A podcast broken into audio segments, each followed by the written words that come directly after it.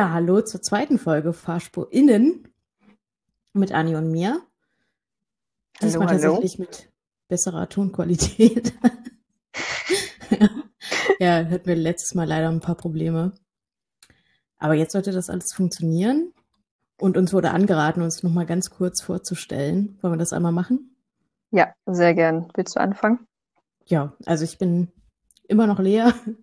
Äh, ich bin Mitte 20 und ich komme aus einem schauspielerischen Bereich. Und du? Also, ja, ich bin, ich bin Anni. An, still, still Anni from the block. ähm, und ich bin auch Mitte 20 und ich komme aus dem sozialpädagogischen Bereich. Ist jetzt vielleicht immer noch ein bisschen schwammig, aber ähm, naja, die Leute, die uns kennen, kennen uns eh. Und für die anderen ist es jetzt vielleicht ein bisschen leichter, uns einzuordnen. Und ich denke, man wird uns auch dann im Laufe der Folgen auch immer noch ein bisschen besser kennenlernen. Ja, das denke ich auch.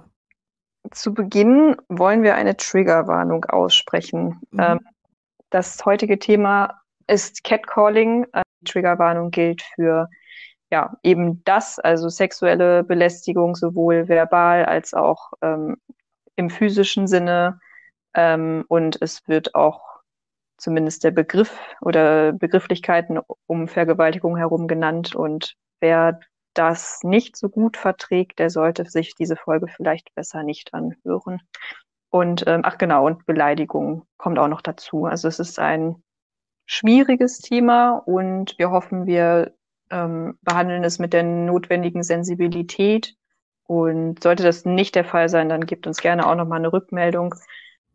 Also es ist auch nochmal wichtig, dass wir beide Cis-Frauen sind. Ähm, wir sind beide weiß. Wir sind beide, oder naja, wir entsprechen sozusagen der Norm äußerlich, was gesellschaftlich als Norm gilt momentan. Also wir können viele Perspektiven halt in, äh, auch in dieser Folge nicht äh, aufgreifen. Wir sind beide heterosexuell und das, oder das heißt, wir werden jetzt nicht irgendwie als homosexuell gelesen, sagen wir jetzt mal so. Das ist Mhm. für den späteren Verlauf auch nochmal wichtig. Heute geht es nämlich um das Thema Catcalling, was das Mhm. überhaupt ist, wen und wie das betrifft und wann es vorkommt und auch ein paar Erfahrungsberichte von anderen Menschen und von uns selber auch. Ähm, Catcalling kann man eigentlich übersetzen zu Belästigung, sexuelle Belästigung im weitesten Sinne, eigentlich vor allem verbale Belästigung. Ähm, und das geschieht durch Fremde im öffentlichen Raum, also zum Beispiel auf der Straße, im Club, im, in öffentlichen Verkehrsmitteln ähm, und umfasst halt zum Beispiel unerwünschte Äußerungen, provokante Gesten, Hupen, also so Autohupen, Pfiffe, unsittliche Entblößungen, Mhm. ähm, bis, bis hin zu Stalking, hartnäckigen sexuellen Annäherungsversuchen und auch Berührungen. Als Beispiel zum Beispiel, hey Süße, geiler Arsch, wo soll ich, wie, wo gehst du hin, soll ich mitkommen, sowas zum Beispiel. Lea, kannst du dich daran erinnern, wann du das erste Mal gecatcalled wurdest? In welchem Alter? Ja, mit 14. Tatsächlich auch in der Schule.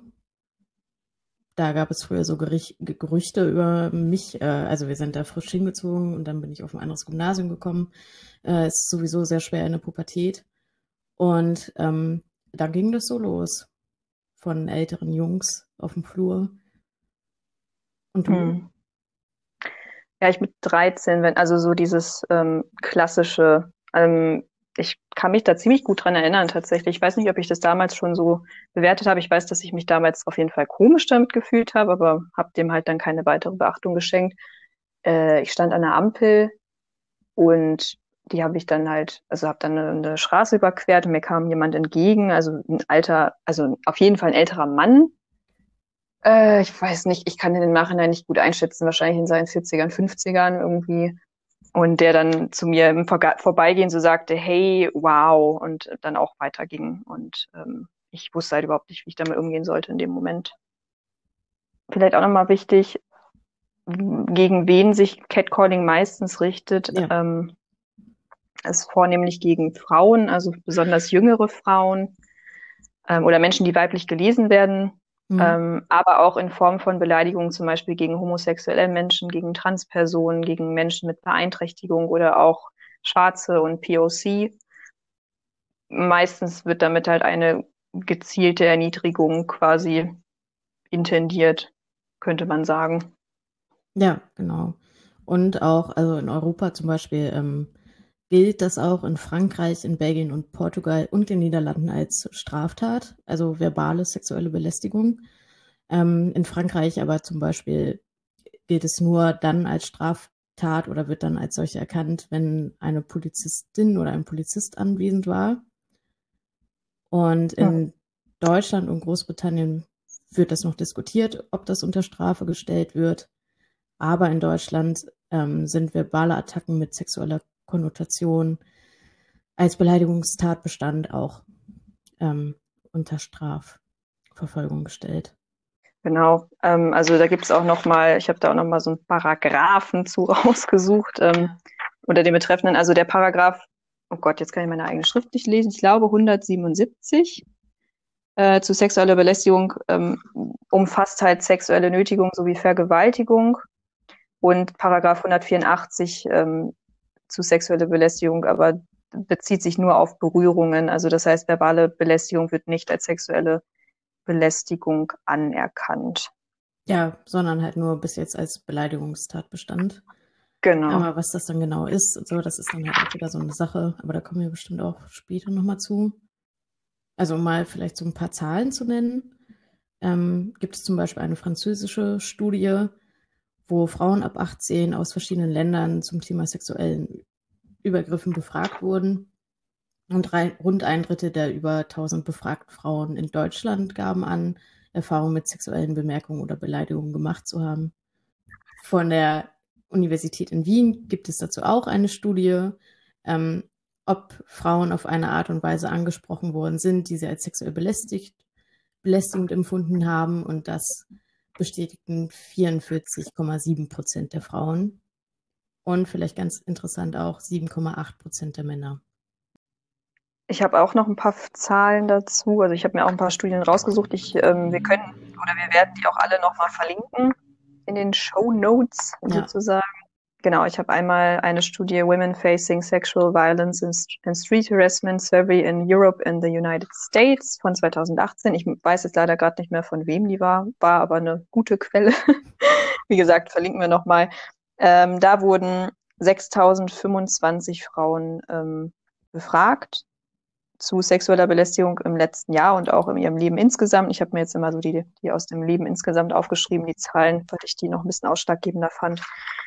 Ähm, und da, das pendelt sich da auch immer so bei, bei so ähm, 60 bis 70 Prozent bei vielen Sachen ein. Also ähm, zum Beispiel ähm, so angestarrt zu werden, also wirklich penetrant angestarrt zu werden, da, da sind die so, sind die Zahlen zwischen 51 und 76 Prozent in den verschiedenen Ländern, die werden da so gegenübergestellt. Mhm. Deutschland ist dabei, Deutschland ist dabei 61 Prozent gewesen angepfiffen. Ähm, da, ich kann ja auch einfach die deutschen Zahlen vorlesen. Da ist, ähm, da sind 67 Prozent haben das schon mal erlebt von den Befragten. Ähm, die höchste Zahl war übrigens von den Ländern, ich weiß leider nicht welches, 86 Prozent. Ähm, Kommentare, Erniedrigung oder sexistische Beleidigung, da liegt Deutschland bei 36 Prozent in dieser Studie und die meistgenannte Zahl war 50 Prozent. Dann gibt es noch ein paar mehr, aber ich glaube, das bildet das ganz gut ab. Und dann habe ich noch von stopstreetharassment.org ein paar Zahlen. Die haben auch verschiedene Studien ähm, genannt. Vor 2019 gab es eine Studie, da wurden 1182 Frauen und 1037 Männer befragt.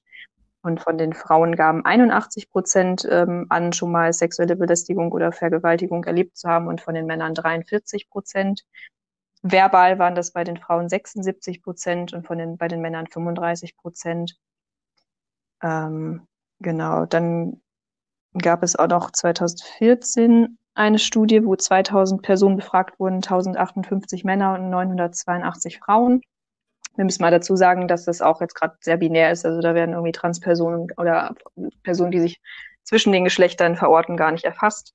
Hm. Obwohl das auch nochmal eine große Rolle spielt. Ähm, aber da ist auf jeden Fall anzumerken, dass, also da war es so, dass 65 Prozent der Frauen angegeben haben, schon mal sexuell belästigt worden zu sein und 25 Prozent der Männer. Und bei den Männern waren es vor allem ähm, Mitglieder der LGBTQ Plus Community, die dann halt zum Beispiel beleidigt wurden Ähm, und in beiden Gruppen zeigt sich auch, dass zum Beispiel schwarze Menschen und äh, Latins ähm, noch häufiger davon betroffen waren als weiße Menschen. Mhm.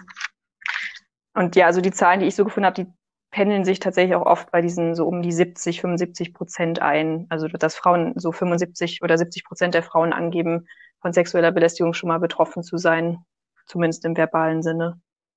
Also ein gut, äh, gut drei Viertel teilweise.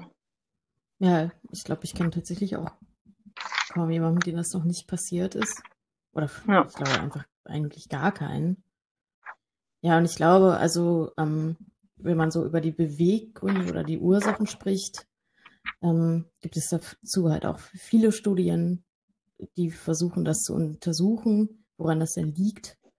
Mhm. Und da zum Beispiel das Bundesministerium für Familien, Senioren, Frauen und Jugend äh, hier in Deutschland eine Untersuchung gestartet.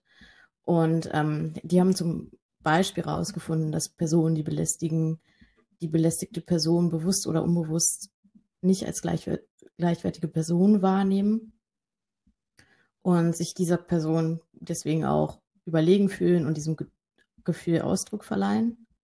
Mhm. Und äh, dass sexuelle Belästigung meist der Erniedrigung und Demütigung dient. Und es sehr wenig ums Opfer an sich geht, sondern um äh, die Machtverhältnisse. Ja, und auch hier ist es halt auch wieder, ne, dass das Sozialisationsprozesse sind, ähm, dass es eine gesellschaftliche Vorstellung gibt über das Sexualverhalten eines Mannes, die immer wieder transportiert werden. Ähm, und dass es immer noch oft so ist, dass die Vorstellung von Männlichkeit darauf beruht, ähm, dass sie sich über Macht und aggressivem Verhalten äußert. Und äh, es oft immer noch als wichtig erscheint, sich immer als potent und willig zu zeigen. Und dass das die Wahrnehmung als richtigen Mann steigert. Und da können wir jetzt hier vielleicht auch nochmal sagen, da hatten wir beide ja auch eine Diskussion drüber, mhm. äh, eine konstruktive, ähm, weil wir in der ersten Folge gesagt haben, dass wir nicht alle Männer meinen und ähm, dass kein Männerhass ist und so weiter und so fort. Und das meinen wir immer noch so. Wir wollen aber auch nochmal ganz klar sagen, dass wir einfach so sozialisiert sind und dass es hier nicht darum geht, mit jemandem, also mit dem Zeigefinger auf jemanden zu zeigen, aber es auch nicht so sein soll, dass wir hier ähm, von Anfang an Menschen ausklammern, mhm. weil sich jeder sexistisch verhalten kann, ob unbewusst oder bewusst. Genau. Also ähm, das heißt auch nicht, dass wir damit sagen wollen, biologisch ist es so festgelegt, dass Männer zum Beispiel belästigen, das auf gar keinen Fall und das, ähm, das, das lässt, diese Sachen lassen sich einfach nicht biologisch begründen. Ähm, das ist anerzogenes Verhalten, was wir alle mitbekommen, mhm. ähm, egal welchen Geschlechts. Und ähm, dadurch, dass Männer einfach zumindest aufgrund ihres Geschlechts in dieser Gesellschaft privilegiert sind, tragen sie da einfach eine noch größere Verantwortung. Und dessen sollte man sich bewusst sein. Und ähm, wie gesagt, das heißt nicht, dass wir damit sagen wollen, wie du schon sagst, dass, äh, dass es jetzt alle Männer tun oder so. Das ist uns klar wir alle tragen aber einfach zu diesen Prozessen da, dazu bei, einfach, dass das stattfindet. Und ähm, deswegen ist es halt, es ist so ein schmaler Grad zwischen, ähm, wir wollen nicht unschuldige Menschen an den Pranger stellen, aber wir wollen halt auch nicht ähm, dann Leute einfach aus der Verantwortung lassen, weil ich glaube, dass es sehr einfach ist, von sich zu sagen oder zu behaupten, nee, ich mache sowas generell nicht oder ich habe gar nicht solche Denkstrukturen.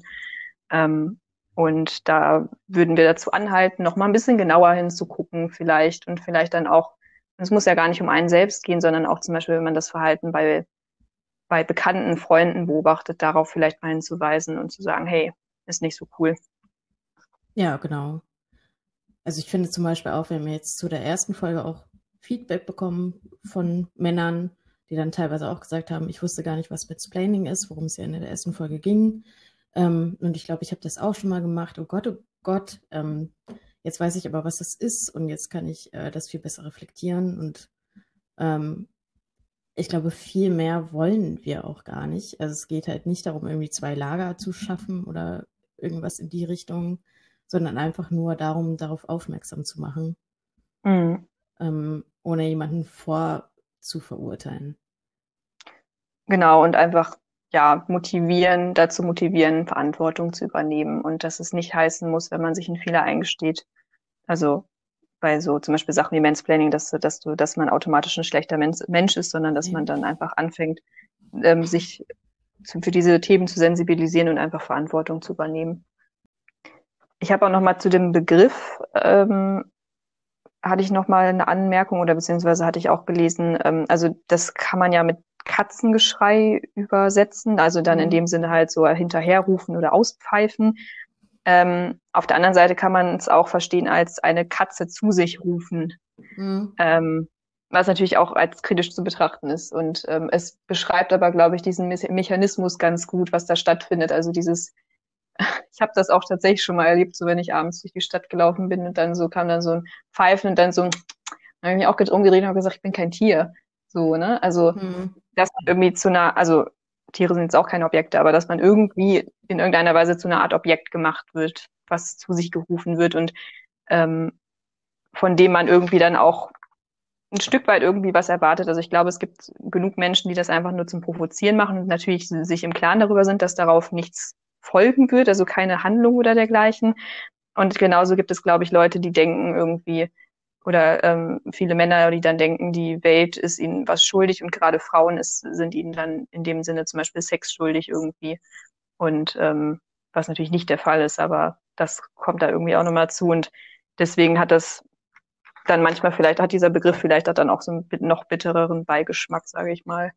Ja, ich finde, dazu passt auch, ähm, was Dr. Joe Herbert sagt. Der ist Professor für Neurowissenschaften in Cambridge ähm, der erklärt Catcalling unter anderem damit, ähm, dass es darauf gefußt ist, dass es ein biologisches Bedürfnis der Männer gibt, eine Partnerin zu finden und dass äh, Menschen im Gegensatz zu Tieren dazu in der Lage sind, ähm, kognitiv zu erkennen, dass Machtdynamik sowie psychologische und physische Manipulation bei anderen Menschen gewaltsam eingesetzt werden kann, um sie zur Paarung zu zwingen.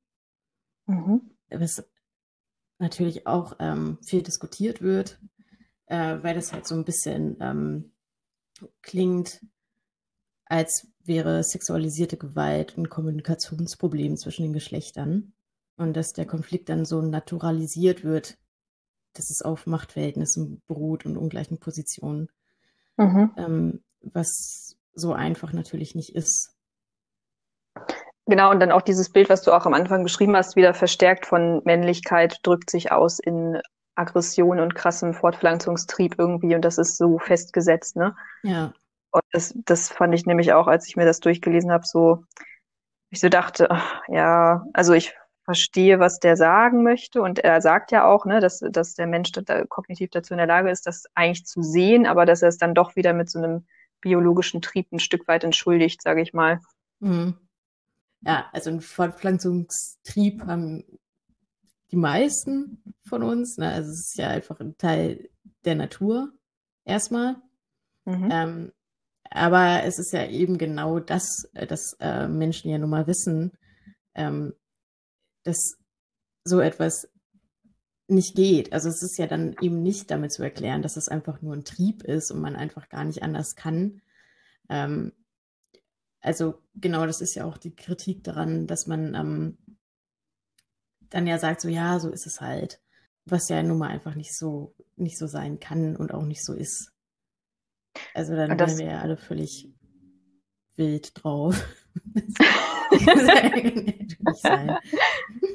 ja, und das, ähm, das unterstellt ja auch irgendwie, dass man sich, also dass der Mensch dann nicht dazu in der Lage sei, sich zu zügeln und dass man, dass es einfach so aus einem rausbrechen würde, weil man diesen Trieb hat, was natürlich auch nicht stimmt, weil die, weil viele Menschen können sich zügeln offensichtlich so, ne? Also ich fand auch interessant, dass auch nochmal als, also als mögliche Ursachen auch, warum das passiert oder warum das ausgeübt wird, ähm, zum Beispiel Druck, Stress und Frustration abbauen genannt wurde.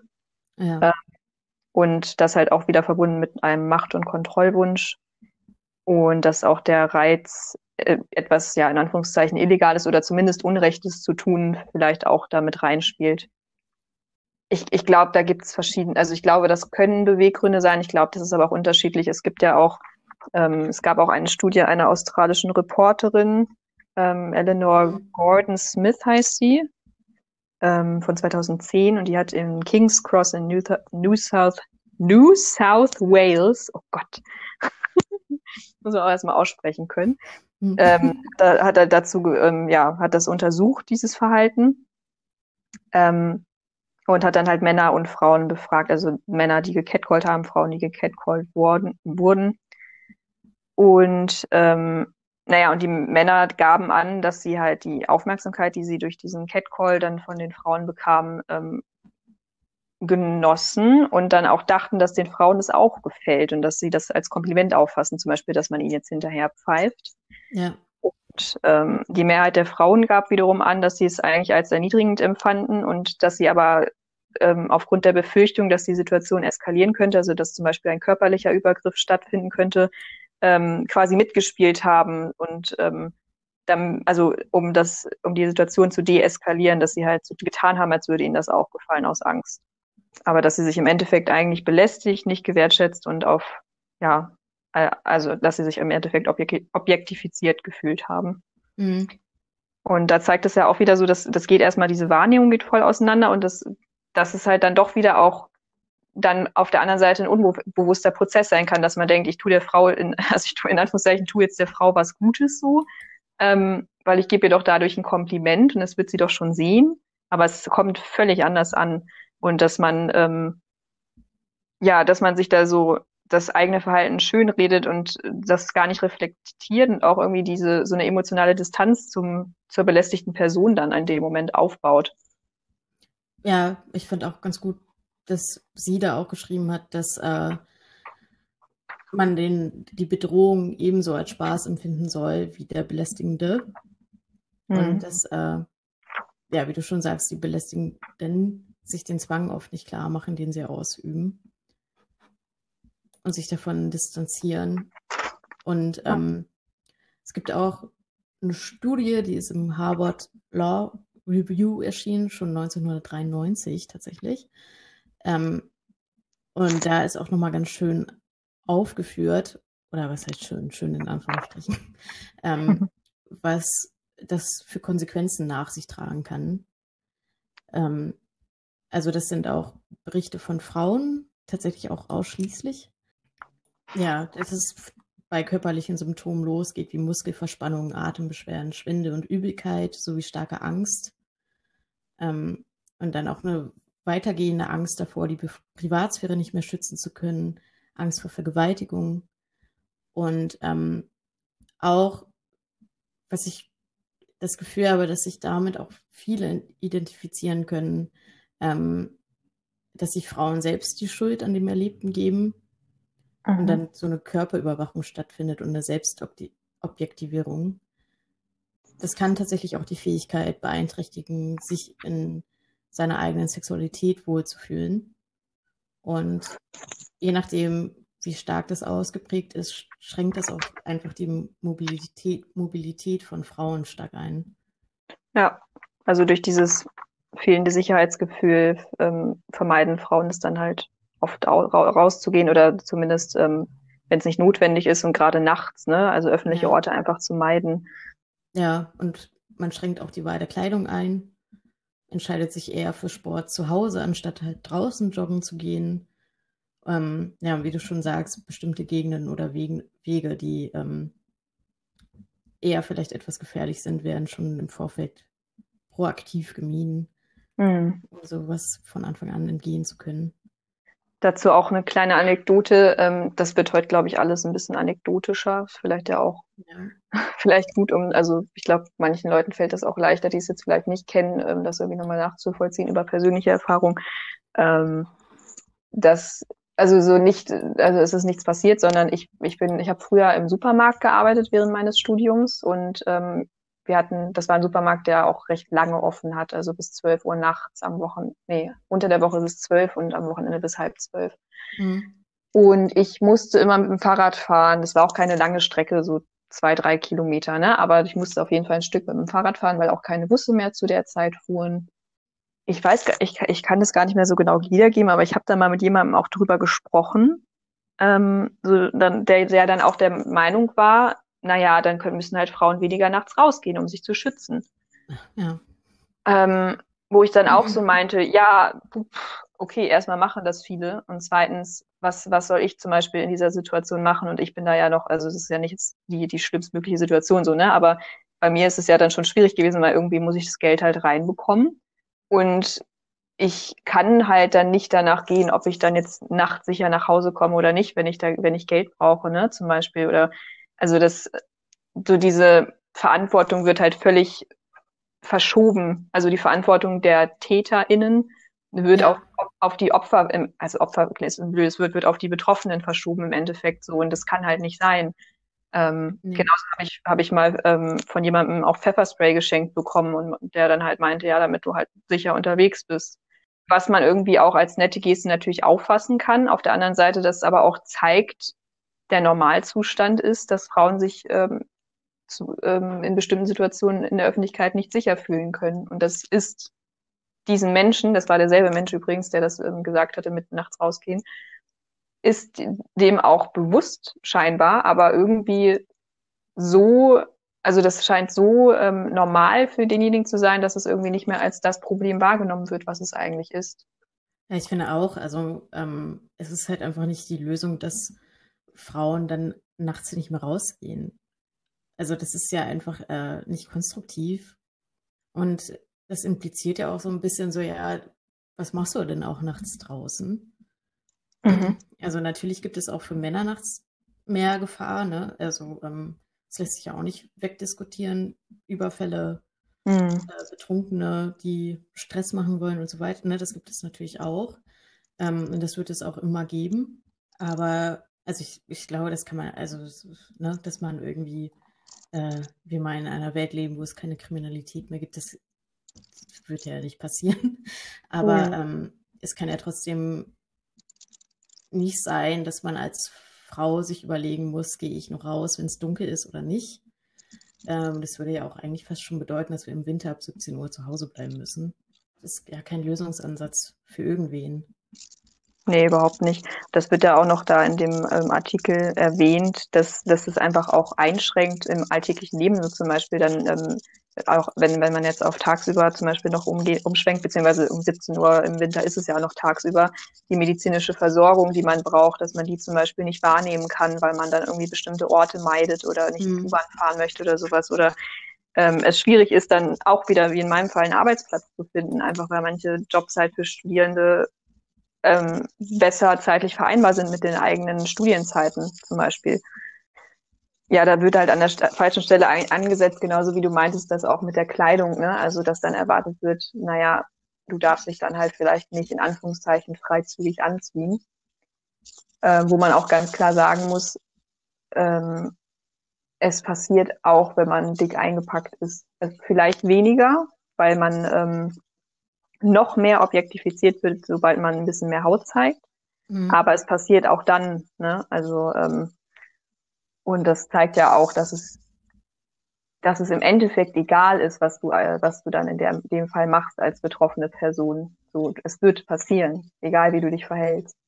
Ja, genau. Und es darf halt einfach nie so sein, dass äh, das Opfer dafür verantwortlich gemacht wird, was passiert genau. ist. Das kennst du bestimmt auch. Äh, ich habe viele Freundinnen, wenn man so abends rausgehen möchte oder was unternehmen möchte, die, weiß ich nicht, zum Beispiel im Sommer ein enges Kleid anhaben mhm. und dann fragen so, ja, kann ich das anziehen? Ist das nicht ein bisschen doll? Und das aber überhaupt nicht doll ist und selbst wenn, wäre das auch völlig in Ordnung, aber ähm, sondern einfach nur eng. Und ja. dass ich dann zum Beispiel, glaube ich, schon immer versuche zu empowern, also zu sagen, klar geht das, du siehst total toll aus, ähm, trag das ruhig. Ich aber bei mir selber zum Beispiel merke, ähm, dass ich das auch mache dass ich mhm. mir selbst gegenüber da auch viel kritischer bin als anderen Frauen. Ähm, und ich mich schon öfter dann doch nochmal umgezogen habe, bevor ich rausgehe. Auf jeden Fall. Das, ähm, und das kann man, kann man gut auch auf generell so über Erfahrungen übertragen. Also wenn mir jemand erzählt das und das ist mir passiert, ähm, aber ich weiß zum Beispiel nicht, ob ich das richtig eingeschätzt habe, dann sage ich doch, so wie du es empfindest, das hat seine Berechtigung, das ist so und du musst da nicht an deiner Wahrnehmung zweifeln.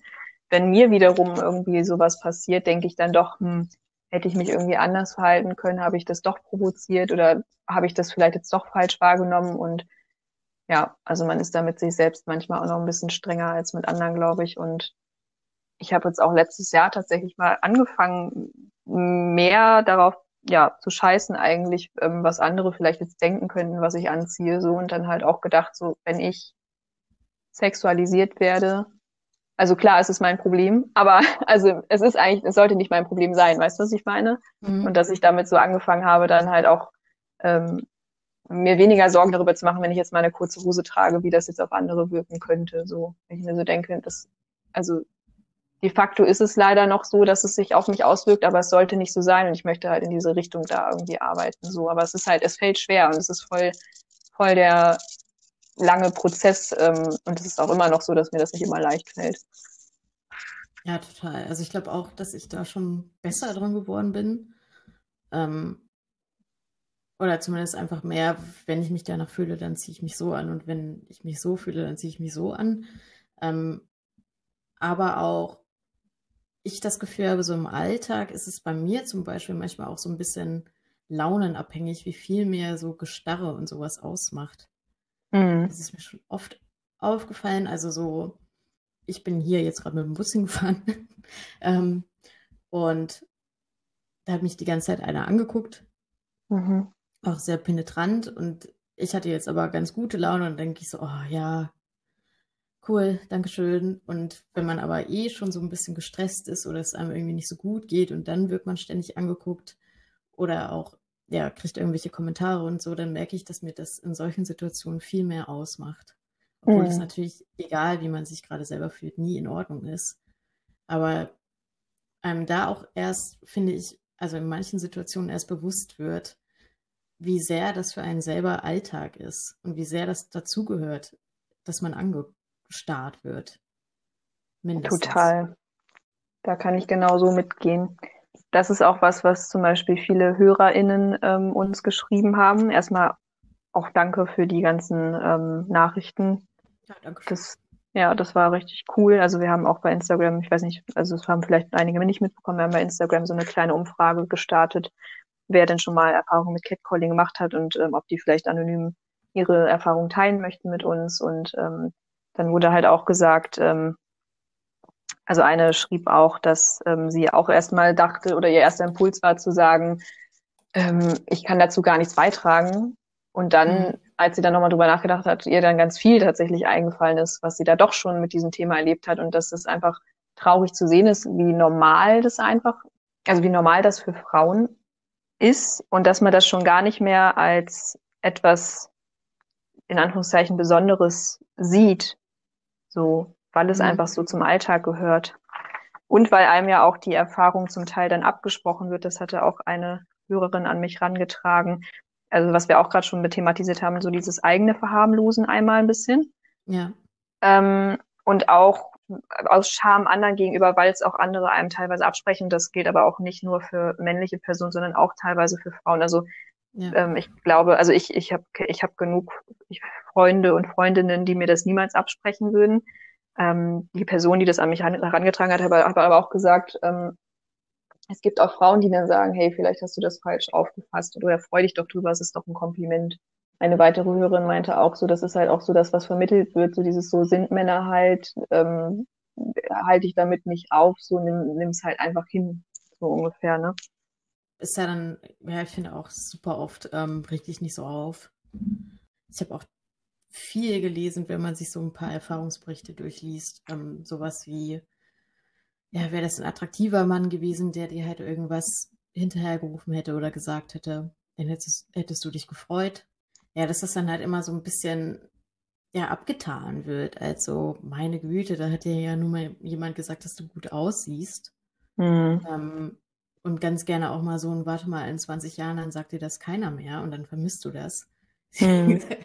ähm, ja, und tatsächlich auch leider auch von Frauen. Was ja einfach auch dafür spricht, dass natürlich auch Frauen so sozialisiert werden. Das sind nicht nur Männer, sondern ja. Frauen werden auch oft so erzogen und haben dann das Gefühl, ja, sowas gehört einfach dazu, sowas muss man sich halt anhören. Definitiv. Also Frauen können genauso, das haben wir auch, glaube ich, in der letzten Folge auch schon gesagt, internalisiert, also verinnerlichte Frauenfeindlichkeit halt haben im Endeffekt mhm. und das auch ohne es vielleicht zu wollen, auch wieder ähm, nach außen tragen und auch wieder dann so zu diesem System beitragen. Das ist vielleicht auch nochmal wichtig, dass man das auch bei sich selbst dann nochmal hinterfragt, weil ich auch weiß, dass ich das früher bestimmt auch gemacht habe und nicht hundertprozentig frei davon bin, aber da muss man halt einfach dran arbeiten. Ne? Ja. Ähm, also diese Umfrage bei Instagram hat auch ergeben, von den Leuten, da haben jetzt 33 Leute, wenn ich mich, wenn ich mich jetzt nicht irre, abgestimmt.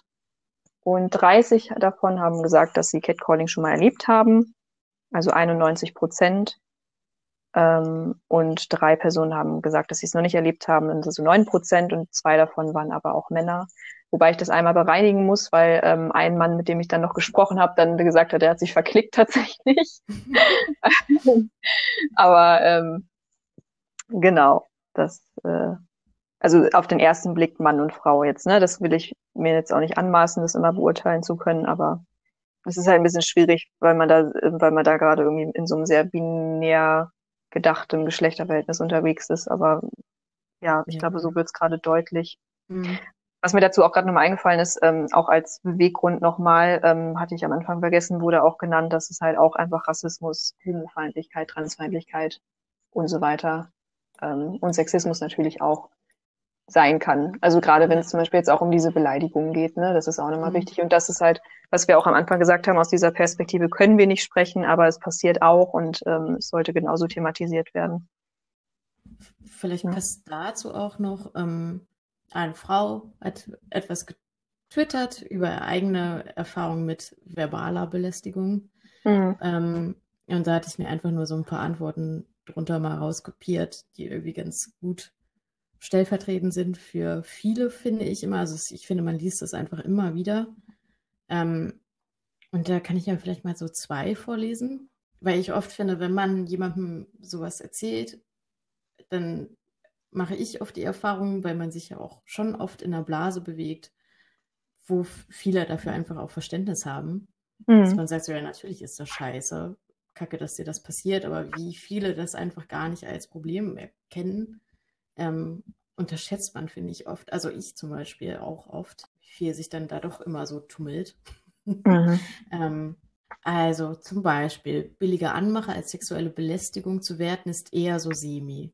Solange mir tagtäglich ungewollt irgendwelche Frauenbrüste in den Medien entgegenspringen, sollte man lieber etwas leiser sein. Der Tittenbonus existiert nämlich unbestritten.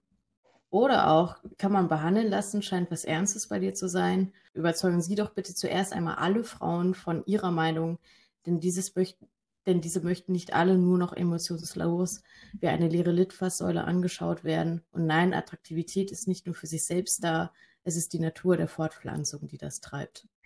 Vor allem letzteres finde ich zum Beispiel, ne, dass Attraktivität, also dass man als Frau nicht für sich alleine da ist. Ja, und das, also das sind wirklich nur Beispiele, äh, das liest man halt, ist jeder dritte Kom Kommentar unter solchen Erfahrungsberichten, finde ich. Der erste Kommentar auch wieder super, weil ähm, warum ist das denn so, dass uns Brüste in den Medien immer entgegenspringen? Es gibt selbstbestimmte Frauen, die das freiwillig machen, gar keine Frage, aber dieses ja. Bild ähm, worauf das fußt oder wo dir das um den weiblichen Körper konstruiert wird, ist ja einfach diese krasse Objektifizierung und Sexualisierung und die kommt halt auch nicht von ungefähr. Und das ist nicht so, dass sich das Frauen früher mal ausgesucht haben, ähm, sondern das äh, kann man für sich jetzt empowernd nutzen, aber das mhm. hat eigentlich einen Ursprung ähm, oder der Ursprung ist, Frauen einfach darauf zu reduzieren, um sie halt minderwertig zu machen oder dem Mann gegenüber minderwertig äh, sehen, aussehen zu lassen. Also da auch da wieder so diese Täter-Opfer-Umkehr, ne? Dieses ja. So, wenn solange ihr uns eure Brust ins Gesicht haltet, okay. Also ja, auf jeden Fall seine, also ist, ist wahrscheinlich ein Mann, gehe ich jetzt leider mal davon aus. Mhm. Ja, seine Argumentation ergibt einfach keinen Sinn.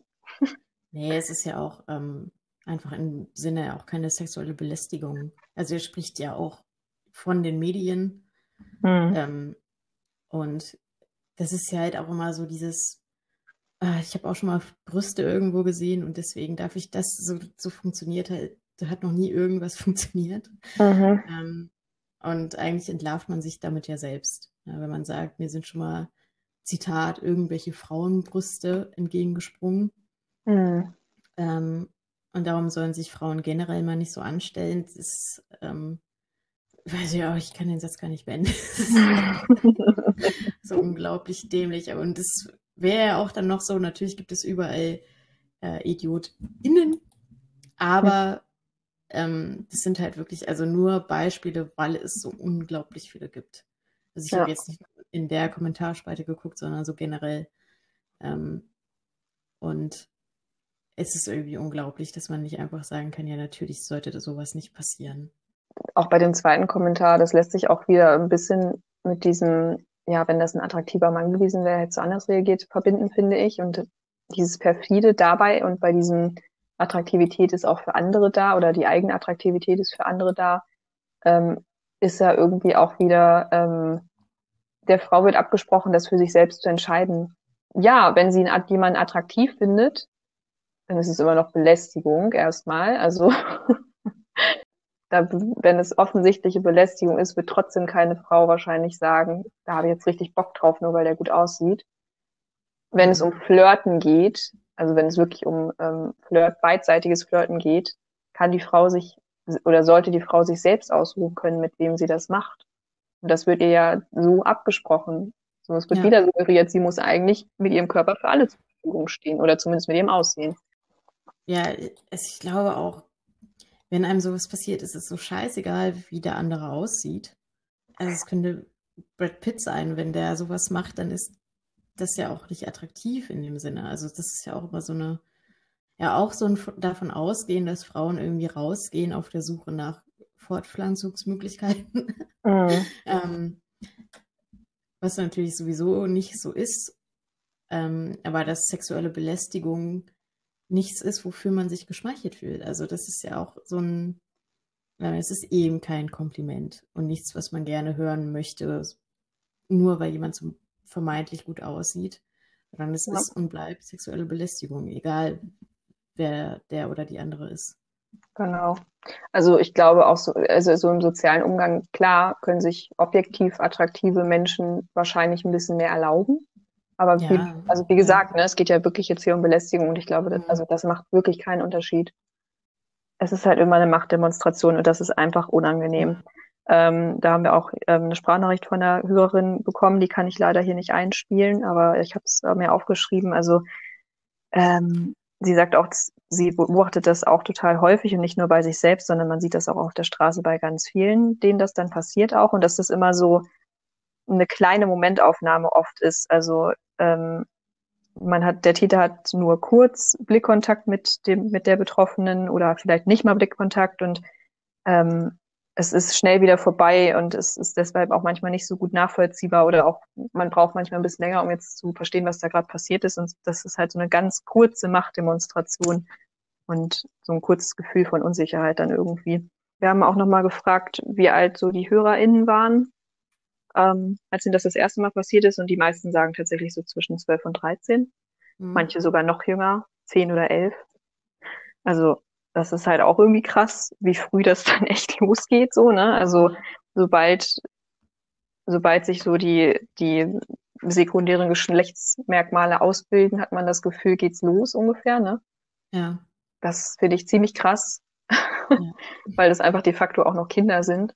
Und also so, was so ganz oft beschrieben wurde, ist so ein, ja, hinterherpfeifen oder auch Hupen, auch so aus dem fahrenden Auto heraus teilweise und ähm, das auch oft, da, habe ich auch oft bekommen, auf, wenn man auf dem Fahrrad unterwegs war, auch gerade noch als Jugendliche oder sogar noch teilweise als Kind, dass dann halt irgendwie, dass man angehupt wurde oder aus dem Auto gegrölt wurde. Zum Beispiel auch von Lkw-Fahrern hatte eine äh, Hörerin geschrieben. Und ähm, eine andere schrieb, dass ihr das oft von, also generell diese, diese Belästigung oft von deutlich älteren Herren ähm, passiert oder von deren Seite passiert. Dann auch so sexuelle Handlungen anzufragen. Also zum Beispiel hat eine Hörerin berichtet, dass sie im Supermarkt von einem alten, also wirklich von einem alten Mann gefragt wurde, ob er sie lecken darf. Eine andere wurde gefragt, wann wurdest du das letzte Mal so richtig gefickt? Dann auch, ähm, ja, Beleidigung und Drohung bleiben nicht aus. Also zum Beispiel hat eine Hörerin von einer Situation berichtet, da haben die sich irgendwie aus Versehen gegenseitig angerempelt, der Täter und sie. Und er sagte dann irgendwie, fick mich, du Nutte. Und dann hat sie nachgefragt, so wie bitte? Und dann meinte er, ja, kannst froh sein, dass ich nicht, dich nicht kille, du Fotze, kannst froh sein, dass hier so viele Leute sind. geht zum Beispiel auch oft dann mit der Bewertung oder vor allem negativen Bewertung des Körpers einher, ähm, wurde uns geschrieben, also dass, dass die Frauen halt dann aufgrund ihrer ihres Körpers ver, ähm, ja, beleidigt werden im Endeffekt. Also ich habe da auch nochmal nachgefragt, wie da so ähm, das Geschlechterverhältnis wohl mit reinspielt und ähm, die Person sagte, ja, also es ist auf jeden Fall so, dass es bei Frauen häufiger der Fall ist oder ähm, bei weiblich gelesenen Personen. Das geht schon in der Schule los. Mhm. Ähm, Gerade wenn man dann zum Beispiel jetzt keine, also wenn man jetzt nicht der Norm entspricht, körperlich gesehen zum Beispiel, wenn man jetzt ähm, übergewichtig ist, dass das auch schnell passiert dann. Eine Hörerin schrieb, auf ihrer ersten Party wurde ihr ungefragt in den Schritt gefasst. Ähm, mhm. Oder es wurde sich auch an ihrer Hüfte dann gerieben, irgendwie in Clubs und so ja, es geht wirklich schon in der Schule los. Ne? Also ähm, in der Grundschule liefen der Hörerin die Jungs hinterher, um ihr an die Brüste zu greifen und haben Tittengucken gerufen. Ja, eine andere schreibt, dass es einfach ja in der Schule, Kneipenbars, Clubs in der Stadt, auf dem Dorf, tagsüber oder nachts, dass es einfach überall und viel zu oft passiert und dass ein anderes schreibt, dass es seit sie 13, 14 ist, ganz normal quasi ist, dass es von mhm. unangenehm bis gefährlich sich anfühlt mhm. oder auch ist. Eine andere Hörerin sagt, dass äh, sie war in der Stadt unterwegs und da, hat, da kam jemand im Vorbeigehen und hat zu ihr gesagt, jetzt bin ich hart und hat sich dann in den Schritt gefasst. Eine Hörerin schrieb uns, dass äh, sie in der neuen Stadt war, am Bahnhof, eine recht große Stadt. Und sie kannte sich noch nicht so gut aus. Es war schon relativ spät und sie hat äh, den Eingang zur U-Bahn nicht gefunden und wollte dann jemanden fragen und hat dann gesehen, dass da drei, drei Sicherheitsmenschen von der Bahnsicherheit standen.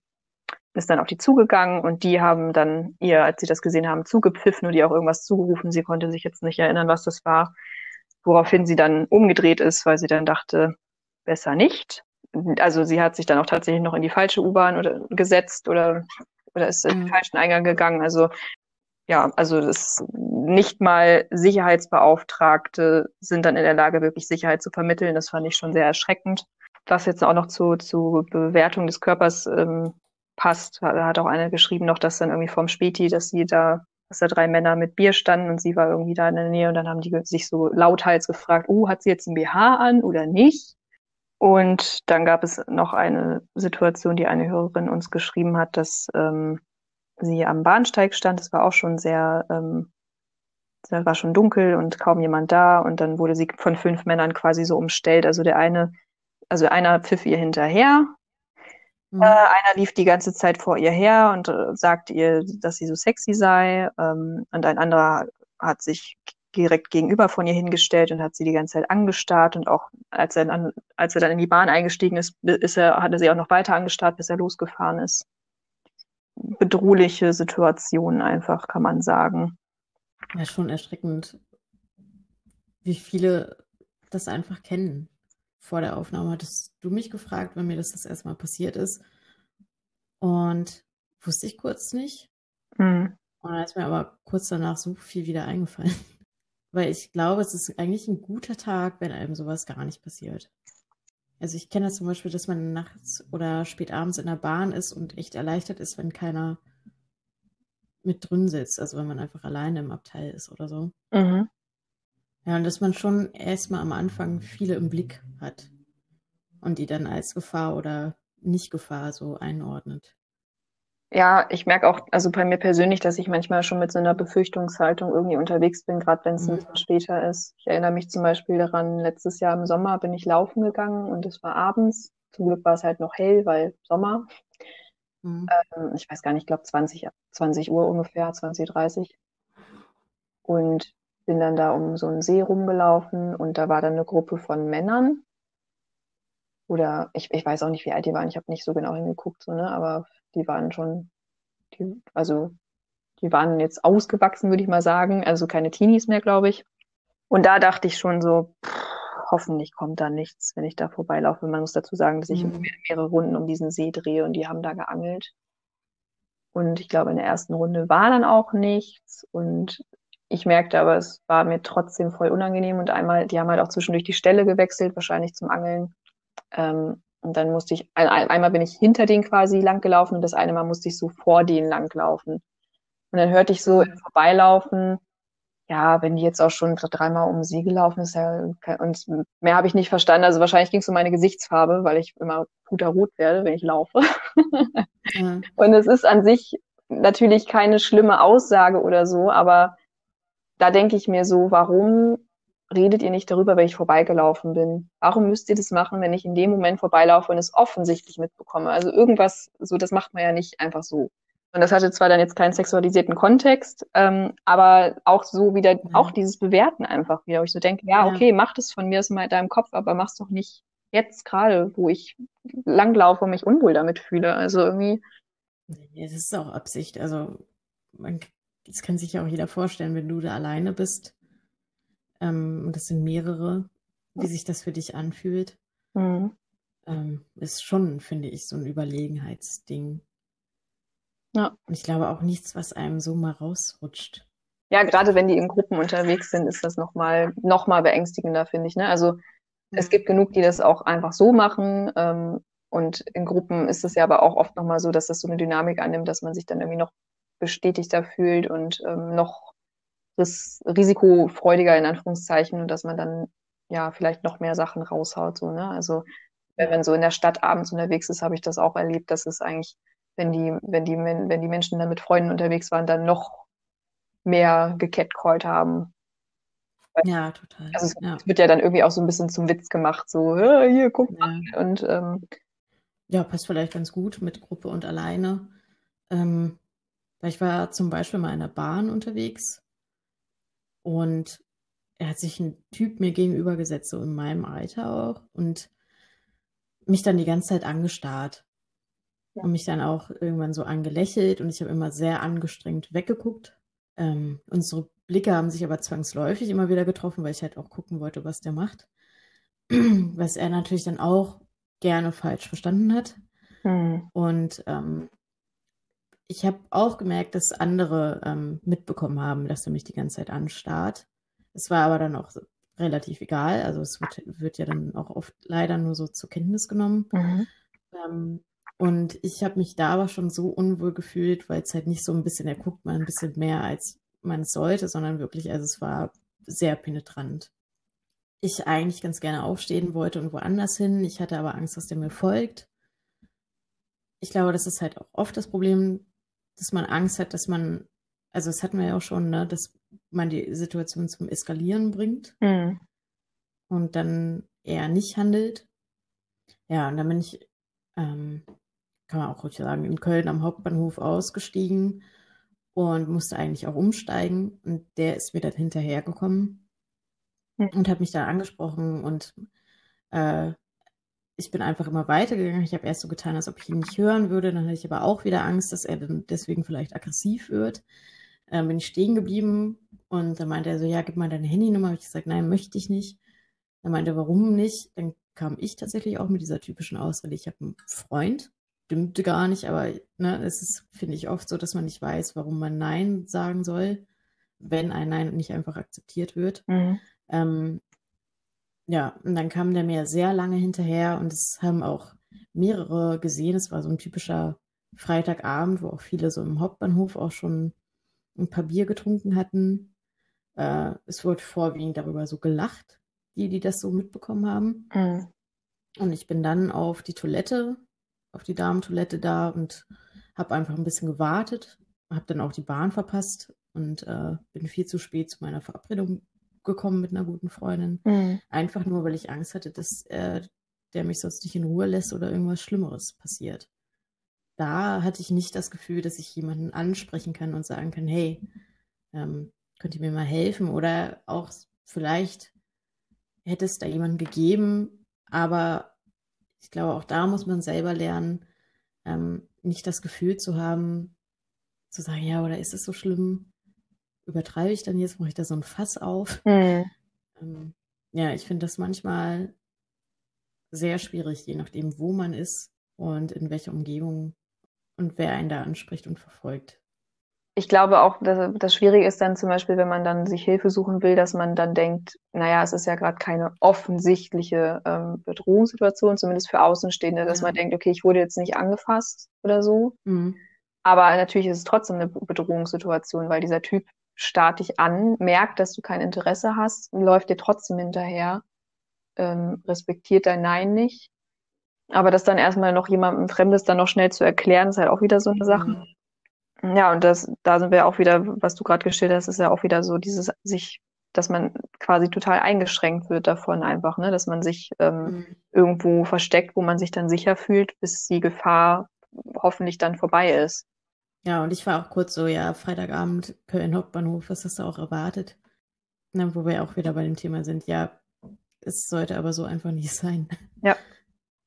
Ich hatte auch vielleicht, also von mir jetzt vielleicht nochmal eine letzte Situation, ähm, die ist mir ja tatsächlich vor ein paar Monaten erst passiert. Im Oktober war das. Ich war auch mhm. in einer anderen Stadt und ähm, war dann am Bahnhof noch mit einer Freundin einen Kaffee trinken. Das war vor dem Lockdown, ähm, bis ich dann zu meinem Zug musste. Und hinter mir, oder ja, doch hinter uns am Tisch saß ein Mann, ein junger Mann, ähm, ich denke mal in meinem Alter oder so, der dann auf uns zukam und dann meinte, ja, hey, also auf mich zukam und mich dann ähm, nach meiner Nummer gefragt hat, bis hierhin auch alles okay, fand, war nicht, fand ich nicht schlimm so. Und dann habe ich halt auch gesagt, nee, tut mir leid, ähm, ich habe einen Freund. Das ist ja auch immer tatsächlich so mein, mein Go-To wenn ich meine ja, ausgeben will, egal ob es dann stimmt oder nicht in dem Moment, mhm. weil ich das Gefühl habe, sonst lässt man sich, also sonst hat man keinen guten Grund, was eigentlich auch ja wieder völlig, also was ja Quatsch ist natürlich, aber um einfach so Diskussionen zu umgehen. Ich finde auch, also ich, du mit Sicherheit auch ähm, der Meinung, Nein reicht. Ja. Aber dass solche Leute ja oft das dabei nicht belassen, sondern fragen, ja, warum denn nicht? Und dann muss man irgendwas sagen. Das ist leider oft so. Genau. Oder ja. dass die sehr enttäuscht dann sind und oder wütend werden auch. Hatte ich auch schon. Ja, genau. Also es ist halt einfach so eine deeskalierende Maßnahme. Was natürlich auch sehr bezeichnend ist, dass man erstmal sagt, man gehört schon wem anderes. Ja. Also es ist ja auch so ein. Ähm, ja, das, das da habe ich auch mal so ein, so ein Meme zugesehen, ähm, so von wegen, dass Recht eines anderen Mannes an dem, an der Frau wird irgendwie von demjenigen dann mehr respektiert als das eigene, also als die Frau selbst im Endeffekt, ne? Ja, auf jeden Fall bis dahin auch alles okay noch gewesen. Ich habe, also klar hätte ich das nicht sagen müssen, dass ich einen Freund habe, aber ich habe das halt gesagt, war auch alles, war auch freundlich und so, habe mich dann wieder zu meiner Freundin umgedreht und dann sagte er so, ja, das hast du jetzt aber gerade ausgedacht, oder? Und ich war so voll irritiert. Ich so, hab so ausgeflext, hä, hab so ja gesagt. Und dann ist mir äh, aufgefallen, dass er meinte, ähm, du hast dir das jetzt ausgedacht mit dem Freunden. Meinte ich so, ähm, nee, und selbst wenn, nein heißt nein. Hab mich dann wieder umgedreht ja. und dann sagte er, ja, nein heißt ja nur, dass noch ein weiterer Impuls nötig ist.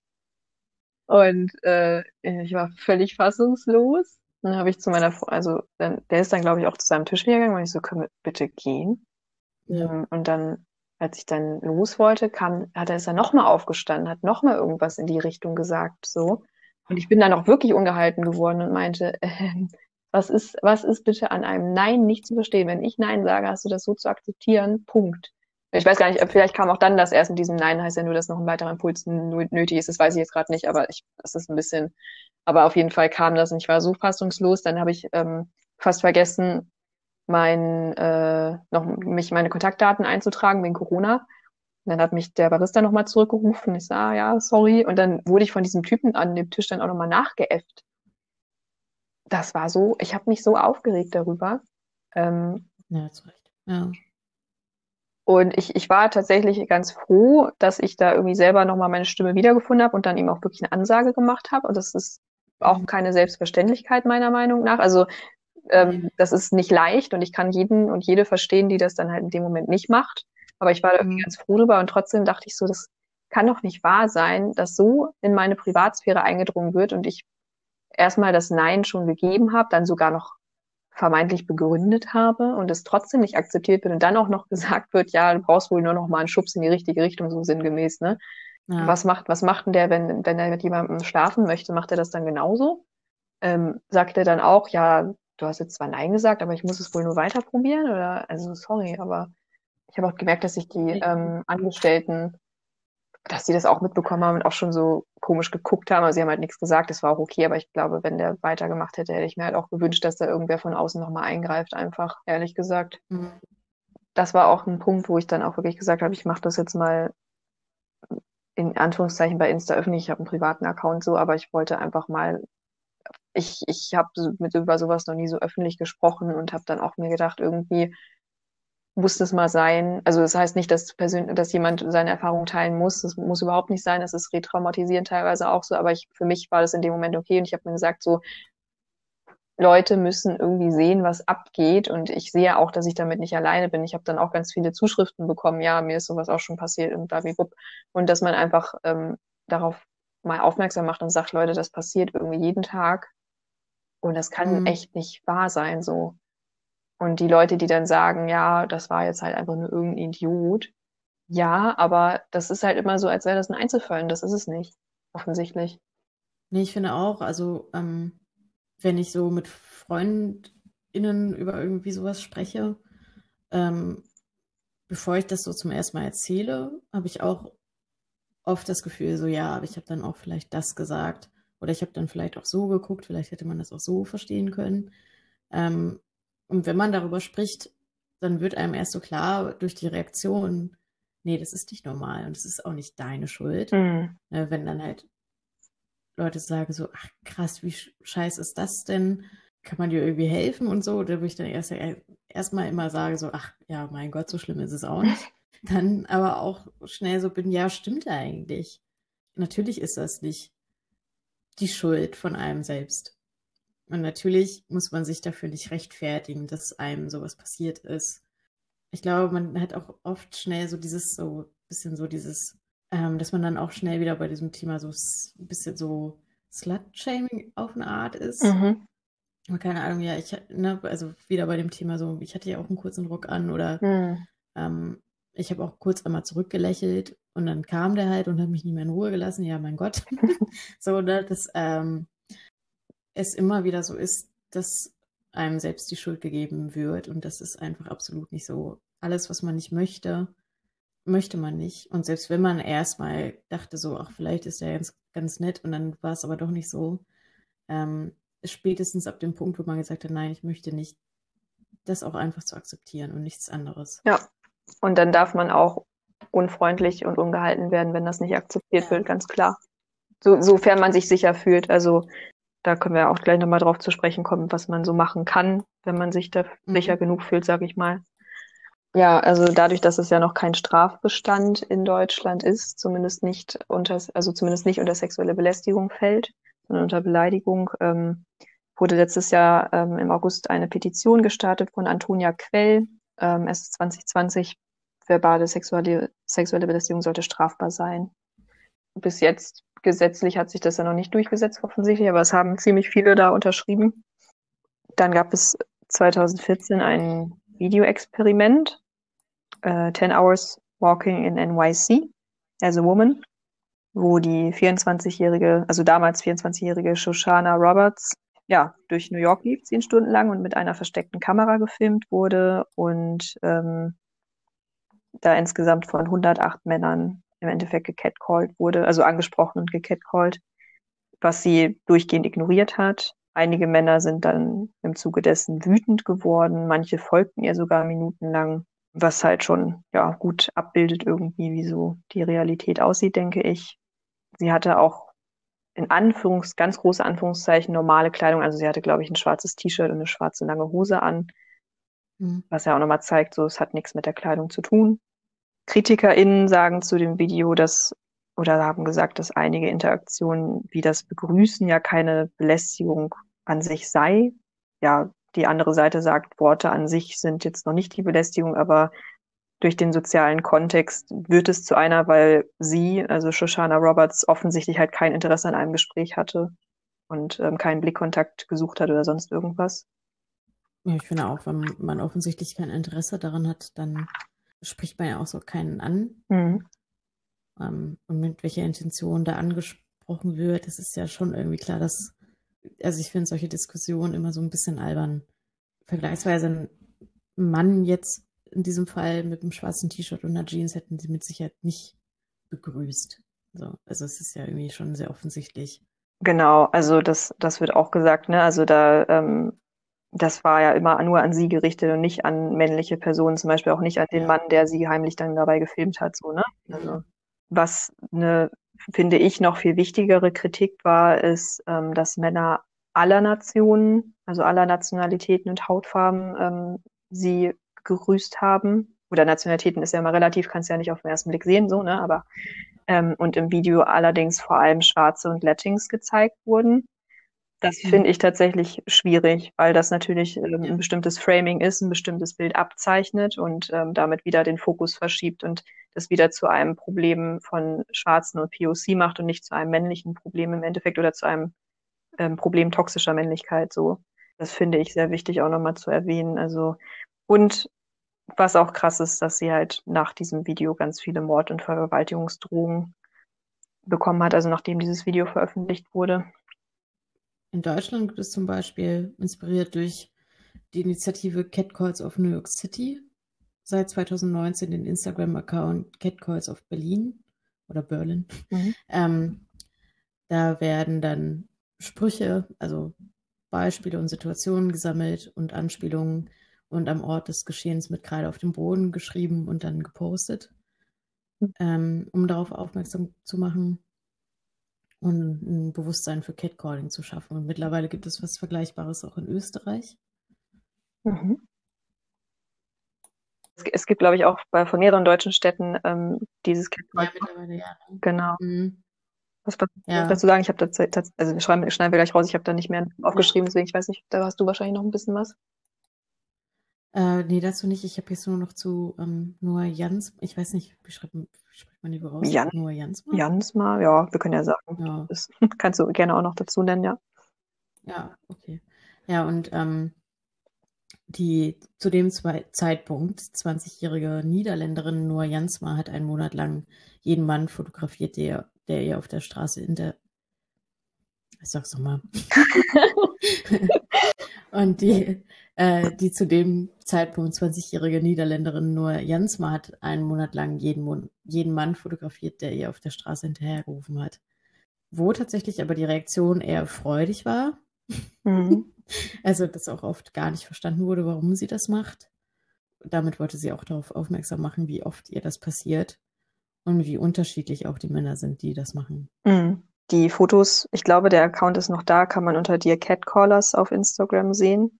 Zwei Männer haben sie zu dem Zeitpunkt, als ich, also den Artikel, den ich hier habe, ist von der Süddeutschen, ähm, zwei Männer haben da die Löschung ihres Fotos verlangt. Ähm, entschuldigt hat sich niemand bei ihr. Ja, irgendwie zeigt das halt auch wieder so diese Reaktion von denen, dass die sich teilweise dann, das sieht man auf den Fotos auch gut, so in Pose geworfen haben und so teilweise sogar stolz wirkten, obwohl Noah Jansma zum Beispiel total emotionslos auf dem Bild guckt und sich offensichtlich nicht freut gerade oder so. Das ist einfach ja. Dass, dass man merkt, dass sie einfach ihren Fehler gar nicht erkennen, teilweise, gar nicht mhm. wissen, was da, was sie da, dass sie da etwas Falsches gemacht haben. Ja, ich finde die Fotos auch teilweise echt eindrucksvoll. Ja. Und bezeichnend. Ja, und wenn wir gerade so bei dem Thema sind, wie darauf reagiert wird. Also ich finde, man hört ja oft, werde ich doch oder höre einfach nicht hin. Mhm. Ja, da können wir beide einfach nochmal kurz sagen, was man machen kann, wenn einem sowas passiert. Also Etta Hallinger, das ist, ähm, die arbeitet in der Frauenberatungsstelle in Düsseldorf, hat in einem, in einem Interview zum Beispiel gesagt, ähm, dass man laut benennen kann, was die Person gerade tut und das ja sagen und auch sagen, was er stattdessen tun soll. Also zum Beispiel hören Sie mit dem Stöhnen auf und gehen Sie weiter und auch vielleicht sogar in die Richtung weisen, in die er gehen soll. Und dass man das am besten auch tun sollte, so dass andere mitbekommen, was da gerade passiert. Und ja, das Lautwerden an sich oft eine ganz gute Lösung ist oder sein kann. Und wenn man eben nicht sich mit der Person unterhalten möchte, sollte man es vielleicht auch vermeiden, Rückfragen zu stellen. Also warum machst du das oder ähm, was soll denn das? Vielleicht gar nicht erst sagen, mhm. weil das oft ähm, eine Antwort wieder befördert und ein Interesse äh, also es ist halt alles, äh, es sind auch alles nur so Tipps, die man machen kann. Das äh, geht in manchen Situationen einfach vielleicht auch mal nicht und man traut sich das vielleicht auch nicht und das ist auch alles völlig in Ordnung. Mhm. Ähm, das ist halt einfach nur, wenn man gerade irgendwo ist, wo das geht, dann kann man das machen. Das ist jetzt aber natürlich nicht die große Lösung. Mhm. Ähm, Also man kann zum Beispiel auch ein Foto machen von demjenigen, mhm. Weil die Ungewissheit, warum man das macht und was man damit möchte, dann auch oft Angst macht. Man kann auch einfach Schutz suchen bei vertrauenserweckenden Personen, also sich einfach kurz dazustellen und sagen, kann ich hier kurz bleiben oder so, und dann bis die Person weg ist. Ähm, und was man natürlich auch immer machen kann, ist Sicherheitspersonal ansprechen, jetzt am Bahnhof oder sowas. Oder einfach im Zweifelsfall dann tatsächlich die Polizei rufen. Und sowas ist auch immer im Nachhinein möglich. Also wenn man sich gerade nicht traut, das zu machen, man das aber im Nachhinein doch anzeigen möchte oder melden möchte irgendwo, dann kann man das natürlich auch im Nachhinein immer machen. Mhm. Ja, genau. Also da habe ich eigentlich nichts hinzuzufügen. Safety first natürlich. Ne? Also wenn es gerade, wenn man sich damit sicherer fühlt, das zu ignorieren, ist es vollkommen okay. Wenn man sich ja. sicher genug fühlt, schlagfertig zu sein, der gerne. Und ähm, ich habe mir ähm, sowohl von einer Instagram-Seite als auch aus einem Blog noch Sachen für die Gegenseite sozusagen aufgeschrieben. Also einmal von äh, Why Don't We Discuss. Ähm, ist eine Instagram-Seite, die immer verschiedene Themen auffasst, auch mit Quellenangaben und die haben halt auch was zu Catcalling gemacht. Und da gibt's dann quasi so ein, ja, so ein Guide, woran man sich halten kann. Also so, das ist halt so die provokante Frage, was man ja auch dann öfter mal hört, ja, darf ich jetzt, darf ich jetzt keiner Frau mehr ein Kompliment machen oder flirten, so, ne? Ja, da gibt es dann ein paar Tipps. Erstmal natürlich, dass Komplimente sich ja auch gut anfühlen sollen. Das heißt, man muss ja darauf achten, wie reagiert das Gegenüber, was, was mache ich für Komplimente. Ähm, ein erster Schritt wäre da zum Beispiel in Anführungszeichen um Erlaubnis zu bitten. Das heißt jetzt nicht, das heißt jetzt nicht ähm, wortwörtlich hinzugehen und fragen, darf ich dir ein Kompliment machen? Also kannst du natürlich auch, ne? Aber es heißt vor allem, die Aufmerksamkeit höflich auf sich zu ziehen, also wenn es möglich ist. Und ähm, das heißt, wenn dann aus der Distanz einfach Blickkontakt suchen, anlächeln, mhm. vielleicht auch begrüßen, je nachdem, ob es halt Blickkontakt gibt oder nicht. Und einfach schauen, ob die Person jetzt gerade reden möchte oder nicht. Dazu gehört natürlich dann auch zu, zu wissen, wann man aufhören sollte. Also wenn offensichtlich kein Bedarf daran an einem Gespräch besteht, dann, ähm, also wenn sie dich ignoriert, ähm, desinteressiert auch antwortet, die Kopfhörer zum Beispiel drin lässt oder einfach versucht zu gehen, dann sollte man die Person auf jeden Fall in Ruhe lassen. Höflich sein ist halt auch natürlich eigentlich, sollte selbstverständlich sein, aber ist wichtig, ne, dass man nicht den Körper ungefragt kommentieren und sexualisieren sollte, sondern wenn dann auch ein, man kann auch andere Komplimente machen, man kann irgendwie ein ehrliches Kompliment machen, ne? Also und wichtig auch, dass man keine Gegenleistung erwartet. Also dass, ähm, mhm. dass Frauen oder generell Menschen einfach Respekt verdienen und dem gegenüber nichts dafür schulden. Dann habe ich noch aus dem Blog Little Feminist Blog, den fand ich tatsächlich auch ganz gut. Das ist eigentlich, also der Artikel, den sie da geschrieben hat, A Little Flirt Guide for Dudes, ähm, so geht generell so um Flirten, Bekanntschaften und sowas halt, ne? Generell, wenn man auch mit, mhm. mit Menschen zum Beispiel schläft oder so. Aber ich fand mal einige Punkte kann man auch gut darauf übertragen, dass Flirten zum Beispiel immer im, im Dialog stattfinden sollte. Das heißt, ja, es sollte beidseitig sein, was ich eigentlich auch schon gesagt habe. Man sollte gucken, ob die Person auch gerade flirten möchte oder nicht. Und dann kann man natürlich auch flirten. Nein heißt Nein. Das heißt, bezieht sich natürlich nicht nur auf das Wort Nein, sondern auch, was wir auch gesagt haben. Zum Beispiel, ich habe einen Freund. Heißt auch mhm. eigentlich immer Nein. Man sollte versuchen, sich in das Gegenüber hineinzuversetzen, äh, ja, sich in das Gegenüber hineinzuversetzen. Ähm, wie fühlt sich die Person, wenn ich der jetzt das und das sage oder was, wenn ich jetzt dies und das tue, ah, da auch nochmal irgendwie ähm, die erlernte Männlichkeit hin zu hinterfragen. Ne? Also warum denke ich, dass ich mir das jetzt anmaßen darf, das zu tun, zum Beispiel? Also, mhm. was für einen Blick habe ich eigentlich auf weiblich gelesene Körper? So, mit welchem Blick schaue ich mhm. darauf? Und habe ich vielleicht doch vielleicht auch so ein bisschen das Gefühl, ich habe Recht auf diesen Körper, obwohl das nicht der Fall ist. That's it, würde ich sagen. Ja, das sind doch gute Tipps auch für die andere Seite. Ja, ich glaube, es ist schon immer ganz gut, vielleicht ein, zwei Sachen zu haben, an denen man sich so entlang handeln kann. Mhm. Und es ist aber halt auch vor allem natürlich für die Opferseite völlig in Ordnung, wenn man dazu nicht in der Lage ist. Und wie gesagt, kann man das auch immer noch im Nachhinein machen und das ist dann auch völlig in Ordnung. Und wenn man das auch nicht möchte, ist das auch in Ordnung. Es ist aber, glaube ich, schon wichtig, mit vertrauten Personen dann über sowas zu sprechen. Damit mhm. ist man wirklich nie alleine. Auf jeden Fall. Also ich persönlich finde auch, das hilft irgendwie immer nochmal das einzuordnen, gerade wenn man das vielleicht, wenn man selbst dazu neigt, das runterzuspielen. dann nochmal Ja. von der, wie du das auch eben gesagt hast, von der Gegenseite zu hören, oh Gott, das ist echt krass. Und das auch nochmal zu merken, okay, das habe ich mir nicht eingebildet. Und ja, generell einfach darüber zu sprechen, wenn man sich damit wohlfühlt und auch zu sehen, ich persönlich habe nichts falsch gemacht. So, ne? Mhm. liegt nicht an meiner Person, dass das passiert ist, sondern das ist einfach, das passiert leider sehr vielen und das ist nicht gut und man selbst trägt einfach keine Schuld daran. Dann war es das, glaube ich, mit unserer zweiten Folge. Feedback und Kritik sehen wir immer gerne. Die könnt ihr uns entweder über Instagram zu, zukommen lassen, ähm, auf unserem Account Fahrspurinnen, leider ohne Gendersternchen, weil Instagram sagt, das geht nicht. Wir verlinken aber auch alle Kontaktmöglichkeiten nochmal in den Show Notes. Ähm, zum Ja. Beispiel könnt ihr uns auch eine E-Mail schreiben, fahrspur, fahrspurinnen.gmx.de, auch ohne Gendersternchen. Ähm, wir, ihr könnt uns auch auf Twitter finden, mit Gendersternchen Fahrspurinnen. Ihr könnt uns auch gerne ähm, für kommende Folgen Sprachnachrichten und Nachrichten direkt auf Anchor senden. Den Link dazu werden wir auch nochmal wahrscheinlich irgendwie in unsere Instagram-Bio packen. Da gucken wir nochmal, wie wir das machen. Vielen Dank für das Gespräch. Ach, ja, danke dir. Bleibt gesund. Lasst euch nicht unterkriegen. Und Und was man auch mal noch mal sagen kann, wir haben jetzt erst eine Folge aufgenommen. Und es sind immerhin, ich glaube, über, über 80, ne? Leute, die das jetzt gehört haben. ja, Ähm, das freut uns sehr, dafür, dass wir das ja auch sehr wenig jetzt irgendwie beworben haben. ja, total. Also das ganz, ein ganz großes Dankeschön an, an alle HörerInnen. Das hat uns sehr gefreut. Und ähm, ja, wenn wir damit irgendwie bei irgendwem was Gutes auslesen können, äh, auslösen können, dann freut uns das auch. Ja, danke, Anni. Danke, Lea. Und bis zum, Ja. bis zum nächsten Mal.